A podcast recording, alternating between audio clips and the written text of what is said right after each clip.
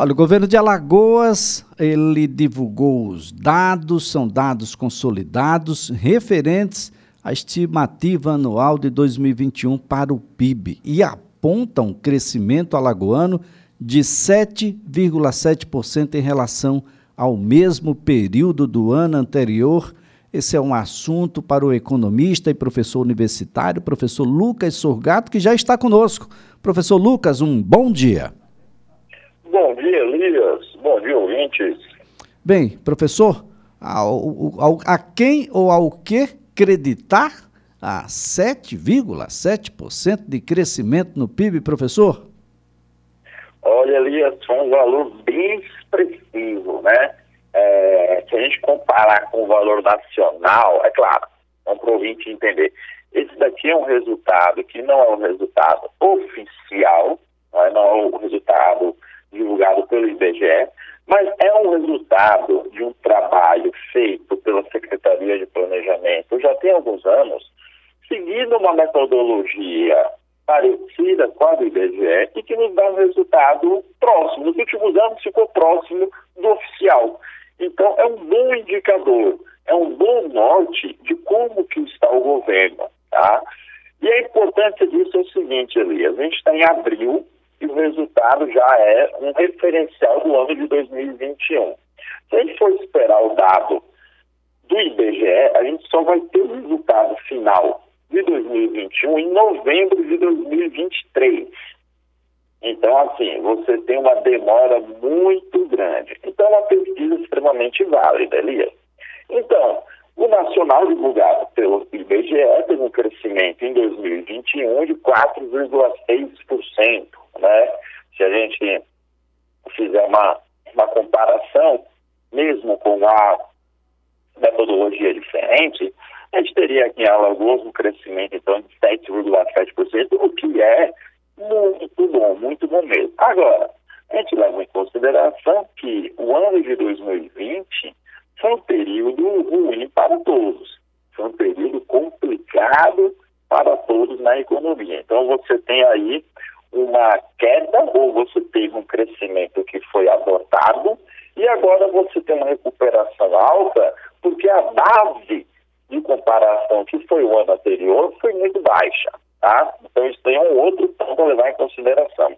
E o que foi que cresceu aqui? Bom, o setor de maior crescimento foi a indústria, Elias. A indústria lagoana, segundo os dados da CEPLAG, teve um crescimento no ano de 2021 de 12,8%. Tá? É, e o que foi que cresceu nesses setores? Primeiro, o setor de transformação, indústria de transformação, com crescimento de 12,5%. Depois, o setor de construção e eletricidade, com 12,4%. E o grande destaque aqui foi o setor de água esgoto, e atividade de gestão de resíduos com crescimento de 18,4%. Se a gente pegar a mesma lógica, poxa, só que é interessante, talvez as privatizações, talvez maiores investimentos estaduais em saneamento, com certeza impactaram positivamente aqui nesse desenvolvimento. Do segundo grande grupo de crescimento, a gente tem o setor de serviços, que teve um crescimento de 7,1%. Se você vê, Elias, ele corresponde aqui em Alagoas com mais ou menos 70% do nosso PIB. Né? É, então, é, é, algo que quando tem um, uma elevação ou quando ele tem uma retração, a representatividade dele é muito grande, tá?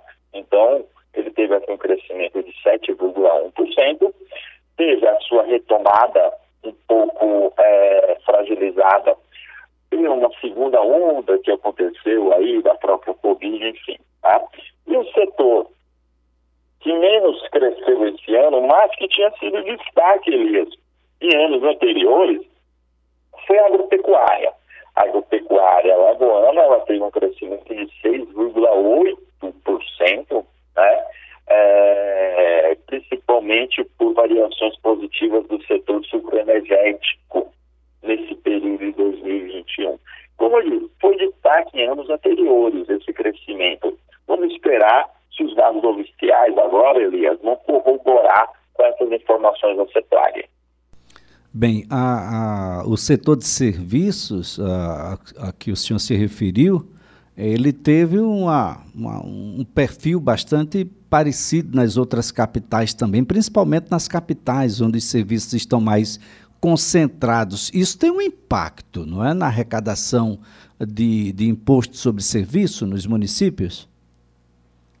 Olha, sim, sim. É, a gente teve um aumento interessante, Elias. Né? Você pega aqui, quando você analisa algumas prefeituras, as nossas capitais, dá para notar que elas tiveram um aumento agora sobre as suas arrecadações. Os estados também tiveram aumento nas suas arrecadações, né? Fatos que nos levam a isso. Quando você tem um aumento do, da inflação, Elias, você já tem um aumento do nível de preços, esse aumento do nível final de preços, eita, saiu um produto um serviço de 10 para 20, de 50 para 100, de 100 para 200, enfim, automaticamente o percentual de, de, de, de tributação não muda. Mas quando você multiplica esse valor, fica melhor, né? fica mais alto. Então, é uma situação que a gente tem que analisar e ver bem. Então, pronto, a tributação é de 10% em cima dos 100 reais. O preço saiu de 100 reais para 150. Antes, o município arrecadava 10, agora ele passa a arrecadar 15. Então, a inflação, ela tem um aspecto que ela ajuda os estados e municípios, por meio do aumento de preços e quem paga a a população e os empresários, de aumentar a arrecadação. E a base do orçamento público, ela é dada no período anterior, tá? Então, você monta LDO, você monta LOA, você segue com aquele valor. Quando aumenta a arrecadação ao longo do tempo, deixa um espaço mais livre para as prefeituras. Então, de 20 é, capitais mais do Distrito Federal, 20 capitais tiveram aumento na sua arrecadação nesse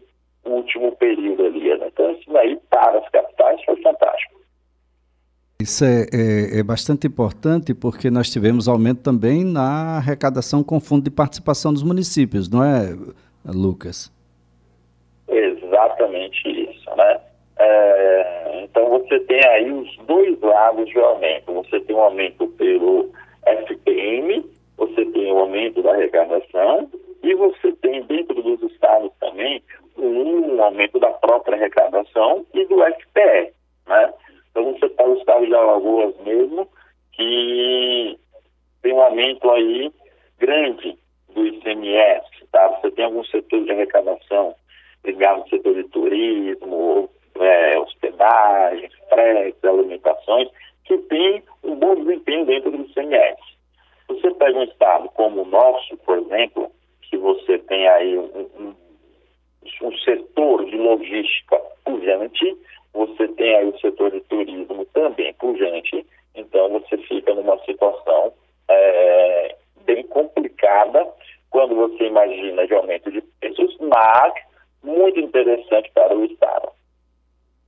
Bem, quando, quando fala sobre o aumento da arrecadação com o ISS e também com o aumento na participação do fundo do, dos municípios, é que boa parte das, das capitais brasileiras elas concederam aumento aos seus servidores públicos, até em face de uma inflação de dois dígitos, não é que já nos acompanha aí algum tempo no, durante o governo Bolsonaro e que, bom, a prefeitura de Maceió chora pitangas aí para dar aumento aos seus servidores, ah, mas dar zero de aumento definitivamente não tem uma razão de ser em face de que as finanças municipais elas foram impactadas do ponto de vista de arrecadação para cima, né? até por conta aí de tudo o que vem acontecendo. E essa distribuição de renda no Brasil, ela é muito, muito ruim. Isso vem é, secularmente, a gente não consegue distribuir riqueza. Isso é muito ruim. Um elemento que pode nos ajudar, professor, seria aí medidas que facilitassem o acesso, ah, de empreendedores ao crédito, já que eu não tenho emprego, as prefeituras não gostam de dividir o, o, o, aquilo que faturam para com a população e a gente fica sem poder de compra e esse é um ciclo, uh, um círculo que vai se fechando, aí a gente não compra, a indústria termina não fabricando e os insumos ficam uh, mais difíceis e vai todo mundo para a quebradeira, é isso mesmo? Olha, exatamente isso, Elias. É, são, são dois pontos aí. Existem possibilidades para aumentos, existe, né? O que a gente tem que olhar também é médio e longo prazo desses aumentos. Seria o ideal que todos os gestores públicos sempre olhassem também além do curto prazo, tá? Mas existem essas possibilidades e eu acho que a prefeitura poderia fazer. Em relação a essa medida provisória, isso é algo muito interessante. É como se fosse, Elias, uma reedição do que aconteceu em 2019, 2020, que foi aquele programa do Pronamp. Né? É, é um recurso que vem pelo governo federal. O governo federal, então, transfere esse recurso para bancos públicos ou privados, mas a principal função que o governo federal tem aí é entrar como garantidor. Né? Porque maior, o maior problema para micro e pequenas empresas, Elias, é ter a, a, a garantia para pegar a operação. Isso daí é o maior problema para as empresas. Tá? Quando o governo entra como garantidor do recurso, isso facilita muito esse processo. Isso daí fica muito interessante. E aí depois é, a gente vai começar a ver as taxas de juros, os prazos e por aí vai. Então, esse programa ele consegue injetar muito dinheiro para que as empresas se reestruturem, para que os empresários consigam, é, por meio disso, sanar algumas dívidas e principalmente investir em novos produtos, em novos serviços, em novos equipamentos. Agora, agora professor, tem o elemento garantidor também é preocupante, né? Na medida em que ele se utiliza, por exemplo, do fundo garantidor da habitação popular. E o Brasil tem um déficit habitacional que é ainda absurdo. Ainda, ainda. E esse déficit habitacional, apesar de ter tido uma redução, ele voltou a crescer. Né? Porque no primeiro momento você tem, quando a construção civil estava mais pujante nos últimos 20 anos, o crédito é, mais fácil, o emprego melhor, a população começa a comprar suas residências ou começa a sair de casa e alugar novos espaços. Em um momento de crise, principalmente como o de agora, você tem aí um aumento é, grande do, do preço do aluguel, você tem aí uma elevação grande da questão da, das taxas de juros, você tem uma redução da oferta, então você de, de, de, imóveis, então os preços aumentam muito. Isso daí faz com que o déficit habitacional brasileiro fique muito complicado ainda. Tá?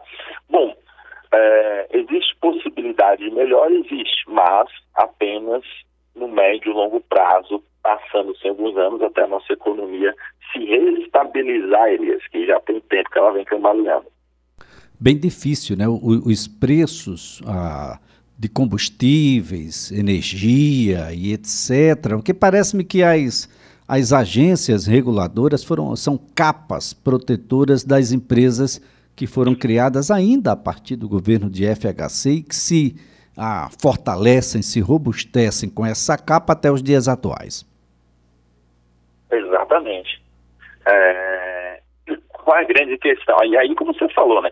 A gente tem algumas estruturas que deram certos e continua lá da época de FHC ou anteriormente, né? E a gente tem algumas estruturas que elas devem ser melhoradas e atualizadas ao longo do tempo. É, a gente tem essa dificuldade aqui no Brasil de quando algo deu certo, como melhorar, e de quando algo deu errado, como melhorar também. Né? A, a, grande questão é essa, como que a gente evolui? O Brasil demora muito nisso daí, e isso gera uma instabilidade socioeconômica grande para o desenvolvimento, né? Porque quando eu estou falando em empresa, quando estou falando do setor público, investimentos, a gente não está falando só naquela empresa específica, mas de todo um grupo.